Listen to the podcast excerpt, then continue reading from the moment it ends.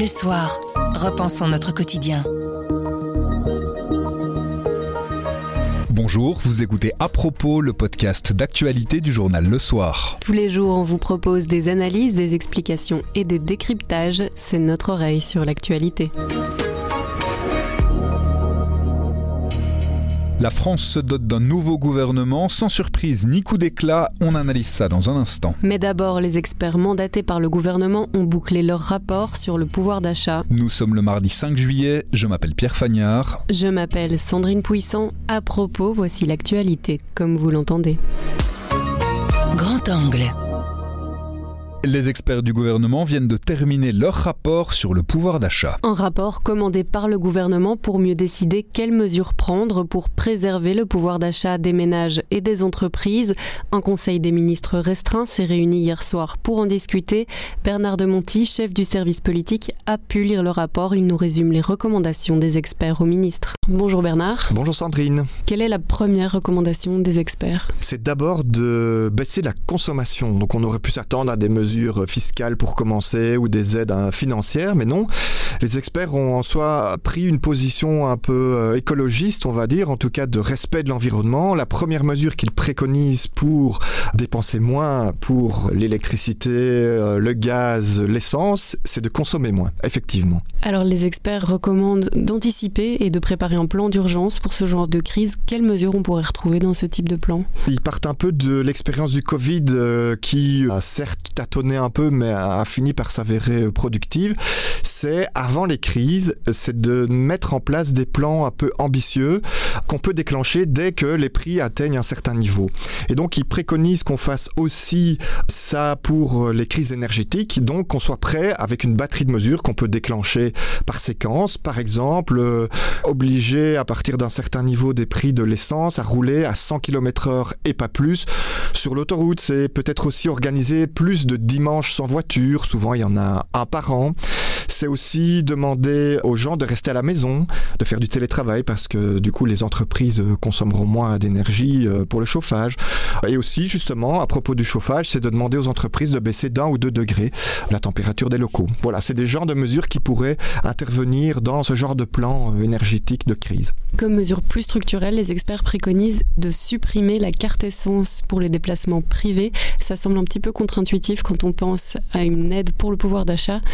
Pourquoi cette euh, recommandation? Oui, c'est vrai parce qu'on pourrait euh, penser que ça aide euh, le pouvoir d'achat des gens puisque c'est votre entreprise qui paye votre essence. Sauf que, sauf que qui bénéficie en général de ces cartes essence? Eh bien, c'est des cadres. Donc, ce sont souvent des personnes, souvent, hein, pas toujours, mais souvent, des personnes qui ont déjà une certaine aisance financière. Alors, pourquoi aider via la carte essence des gens qui ont déjà suffisamment de moyens? Ce serait plus intelligent, pensent les experts, de supprimer ce genre de dépenses et peut-être de consacrer les à des gens qui, eux, sont vraiment dans la nécessité urgente. Pour aider justement les ménages qui ont du mal à faire face à leurs factures d'énergie, à quoi les experts ont pensé? Bah Justement, c'est d'aider les personnes qui sont un peu, j'allais dire, exclues du radar. Alors, qui est sur le radar? C'est surtout les gens qui ont de grosses difficultés, qui sont les plus pauvres. Euh, et donc, pour ces personnes, on a déjà le tarif social qui a été élargi. Ça fait déjà 2 millions de personnes. On a, via la baisse de la TVA aussi, aidé des gens qui avaient plutôt les moyens. Euh, donc tout le monde a été aidé, sauf on a un peu oublié la classe moyenne dite inférieure, c'est-à-dire des personnes qui n'ont pas les tarifs sociaux et qui, malgré la baisse de la TVA, n'arrivent toujours pas à s'en sortir. Typiquement, par exemple, les familles monoparentales. Et donc les experts disent il faut absolument cibler les aides sur ces personnes. Alors comment faire? Ben, Une des techniques préconisées, ce serait de, de réduire la fiscalité pour ces personnes. Ce serait de les aider en, en réduisant leurs impôts, par exemple, dès cet été, préconisent les experts. Donc ça permettrait à des gens qui souffrent et qui ne sont pas aidés et qui n'ont pas les moyens de s'en sortir investir. Le gouvernement a déjà mis en place une baisse de la TVA sur le gaz et sur l'électricité. C'est une mesure par rapport à laquelle les experts sont assez critiques. Ils sont assez mitigés, effectivement. Pourquoi? Parce que la baisse de la TVA, elle bénéficie à tout le monde. Alors à ceux qui sont en difficulté, à ceux qui n'ont pas trop les moyens mais qui n'ont pas le tarif social, mais aussi à ceux qui ont, par exemple, une grande villa avec une piscine. Et les experts disent qu'en fait, c'est dépenser beaucoup d'argent de manière totalement aveugle. Alors ils ne préconisent pas d'arrêter cette cette mesure-là. Pourquoi? Parce que ça permet d'aider des gens très vite. Mais il préconise quand même à terme de ne plus recourir à ce genre de mécanisme et d'en prévoir d'autres qui seraient euh, plus fins et qui donc cibleraient davantage les personnes qui sont en difficulté. Alors les experts ont pensé à un nouveau mécanisme, ce serait un chômage économique énergétique. Ça consiste en quoi? Bah ça c'est effectivement un peu la surprise de ce rapport final parce que le rapport intermédiaire n'en parlait pas. C'est de créer une sorte de chômage économique euh, énergétique. Alors c'est quoi? Ben, Quand une PME ou une grosse entreprise se rend compte que ça lui coûte plus cher de produire que de s'arrêter euh, une semaine ou deux, c'est de permettre de mettre tous ses salariés en chômage économique, un peu comme on l'a fait pour le Covid en fait. Et donc les entreprises arrêtent de produire pendant une, deux, trois semaines, un mois, mais continuent à payer ses salariés et l'État aide aussi ces entreprises pour qu'elles puissent maintenir les salaires des gens. Et donc ça permet à ces entreprises de ne pas tomber en faillite en dépensant trop pour l'énergie et ça soutient aussi les salariés qui peuvent éviter d'aller travailler ailleurs pendant ce temps-là et rester dans leur entreprise à long terme tout en ne perdant pas trop de pouvoir d'achat. Gouvernement a aujourd'hui trois rapports d'experts en main sur comment améliorer le pouvoir d'achat. Il y a celui de la Banque nationale, celui euh, de l'OCDE, donc l'Organisation de coopération et de développement économique, et maintenant ce rapport du groupe euh, d'experts qui a été mandaté par le gouvernement. Il y a des points communs entre tous ces rapports Il y en a très certainement un, et on l'a évoqué, c'est de ne pas aider tout le monde indifféremment, de ne pas aider les gens qui ont des grosses voitures, qui ont des piscines, qui ont des gros salaires, mais surtout d'aider euh, la classe moyenne inférieure et les gens les plus précarisés, aussi d'aider les gens qui n'arrivent pas à isoler leur maison parce qu'ils n'ont pas les moyens et qui dépensent une fortune en chauffage. Tous les rapports disent ciblez s'il vous plaît ces personnes-là et arrêtez d'arroser entre guillemets tout le monde. Quelle sera la suite de ces recommandations? Est-ce qu'il va en rester quelque chose? Bah, C'est toujours la question en Belgique, hein, et particulièrement quand la matière est fédérale, ce qui est le cas ici. On a sept partis au gouvernement. Le rapport des experts est sorti lundi matin en préconisant par exemple la fin des cartes essence dans les cinq minutes.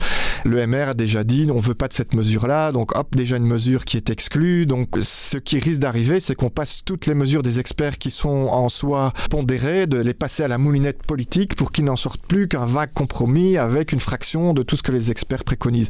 Ce qui n'est pas génial en termes de gestion publique, mais en Belgique, on peut difficilement faire autrement quand on a cette partie au gouvernement.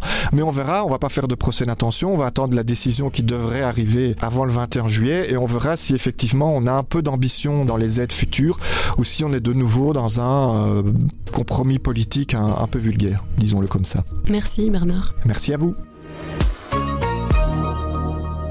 En France, le président Emmanuel Macron a annoncé la nouvelle composition de son gouvernement, un remaniement obligatoire après le deuxième tour des législatives. Ils sont 42 dans l'équipe d'Elisabeth Borne, mais à la lecture des différents noms, peu de surprises, pas de personnalité de la société civile ni transfuge de l'opposition. Marine Buisson du Service Monde est passée dans notre studio pour répondre aux questions que pose ce remaniement. Bonjour Marine. Bonjour Pierre. Pourquoi est-ce qu'il y a au final si peu de surprises, pas de grands noms, pas de transfuge dans cette annonce du nouveau gouvernement? Pourquoi? Bah, Tout simplement parce que bah, il y a plus grand-chose à aller chercher. Là où le, la première ministre Elisabeth Borne et le président Emmanuel Macron auraient pu aller euh, gratter un peu des personnalités, c'est à droite, donc chez les Républicains républicains qui visiblement ont fait plutôt front pour euh, ne pas rentrer au gouvernement. On n'est jamais dans les coulisses des décisions, mais ce qu'on pense, c'est qu'en arrivant à l'Assemblée, en ayant un, groupe, euh, ils n'ont pas vraiment vu euh, pourquoi ce serait dans leur avantage d'aller se cramer finalement au gouvernement, plutôt qu'en restant justement dans une opposition. On ne peut donc pas dire que c'est un gouvernement qui penche plus à droite que le précédent, ce que certains avaient annoncé avant la composition du remaniement. Ben, tout dépend de ce qu'on appelle à droite, parce que le gouvernement euh, précédent était quand même un gouvernement euh, avec des figures de gauche, mais qui penchait à droite. Là, on a un gouvernement qui reste très centré sur la Macronie. En fait, on a des profils qui rentrent au gouvernement, qui sont des alliés d'Emmanuel Macron, qui sont euh, des gens qui faisaient partie de son entourage, qui sont un peu déplacés, mais pas vraiment d'entrée fracassante ni à droite, ni au sein de la Macronie. Donc finalement, c'est un gouvernement qui reste centré autour du président et qui reste assez rassurant pour les alliés directs, comme par exemple Édouard Philippe, François Bayrou donc les alliés historiques euh, de la Macronie. Ils sont 42 dans cette équipe euh, avec une parité, mais une parité de façade entre hommes et femmes. Oui, une parité en gros trompe-l'œil, on peut dire, hein, parce que donc Emmanuel Macron, c'était euh, sa grande cause entre guillemets, se montrer le plus exemplaire possible en termes de parité. Euh, ce qu'il avait réussi à faire euh, au gouvernement précédent, ce qu'il réussit encore à faire, parce que si, si on regarde précisément, il y a autant d'hommes que de femmes, mais les postes clés, les postes de pouvoir, les ministères, euh, comment dire, régaliens, sont confiés euh, en très grande majorité à des hommes, et les femmes sont plutôt sous-représentées dans ces, ces ministères-là et se retrouvent souvent secrétaires d'État.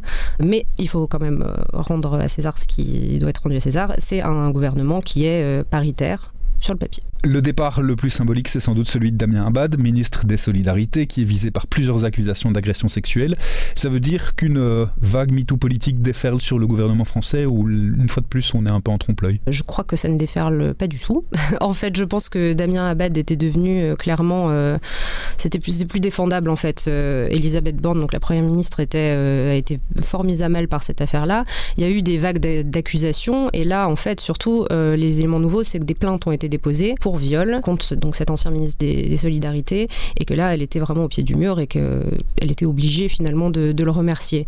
Ce qu'il faut quand même savoir, c'est qu'au gouvernement ont été maintenues des personnalités qui sont toujours accusées d'agression sexuelle ou de viol. Par exemple, Gérald Darmanin, ministre de l'Intérieur, qui a été maintenu à son poste, et la secrétaire d'État auprès de la ministre des Affaires étrangères, Chrysoula Zakharopoulou, qui, elle, dans sa profession de gynécologue, a aussi été accusée de violence sexuelle et de viol et qui est également euh, maintenue en poste. Donc c'est finalement, on n'a pas vraiment de ligne claire sur euh, comment est-ce que le gouvernement se positionne sur les violences sexuelles, mais en tout cas, le cas Abad était devenu euh, tellement compliqué à gérer qu'il a été remercié. Merci beaucoup Marine. Merci Pierre.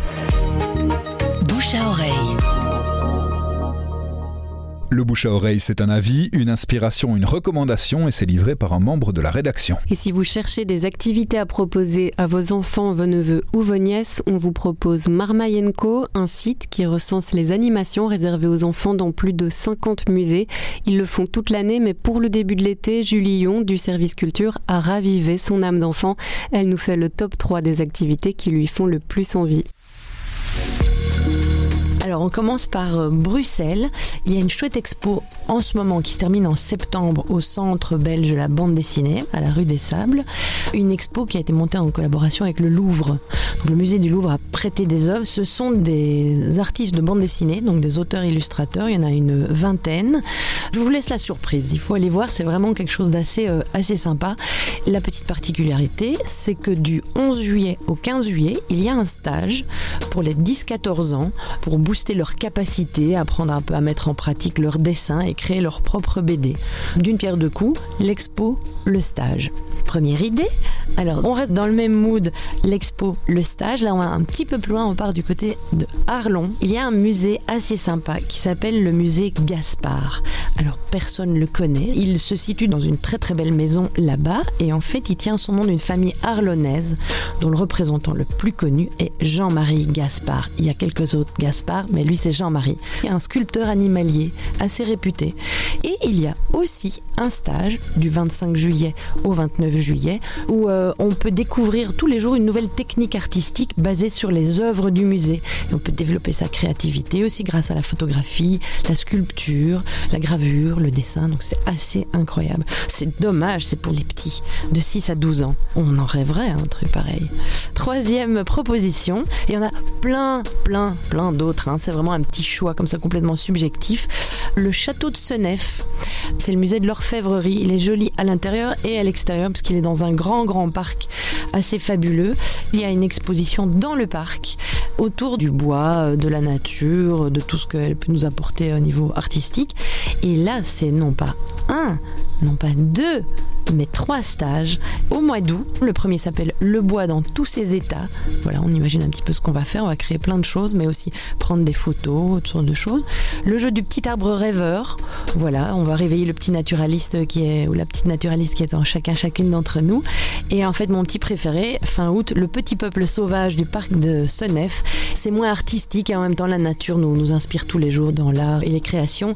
Et là, on va observer un coin différent du parc jour, dans tous les sens, la rivière, la mare, le jardin fleuri et la forêt. Toutes ces infos sont sur un site qui s'appelle Marmaille Co. Il s'appelle Marmaille Co, mais l'adresse du site est beaucoup beaucoup plus simple. C'est museozoom.be. M-U-S-E-O sans accent, tout collé zoom, Z-O-O-M.be. Marmaille Co étant le nom du label. Mais Muséozoom, toutes les activités sur plus de 50 musées en Belgique, Wallonie, Bruxelles durant tout l'été.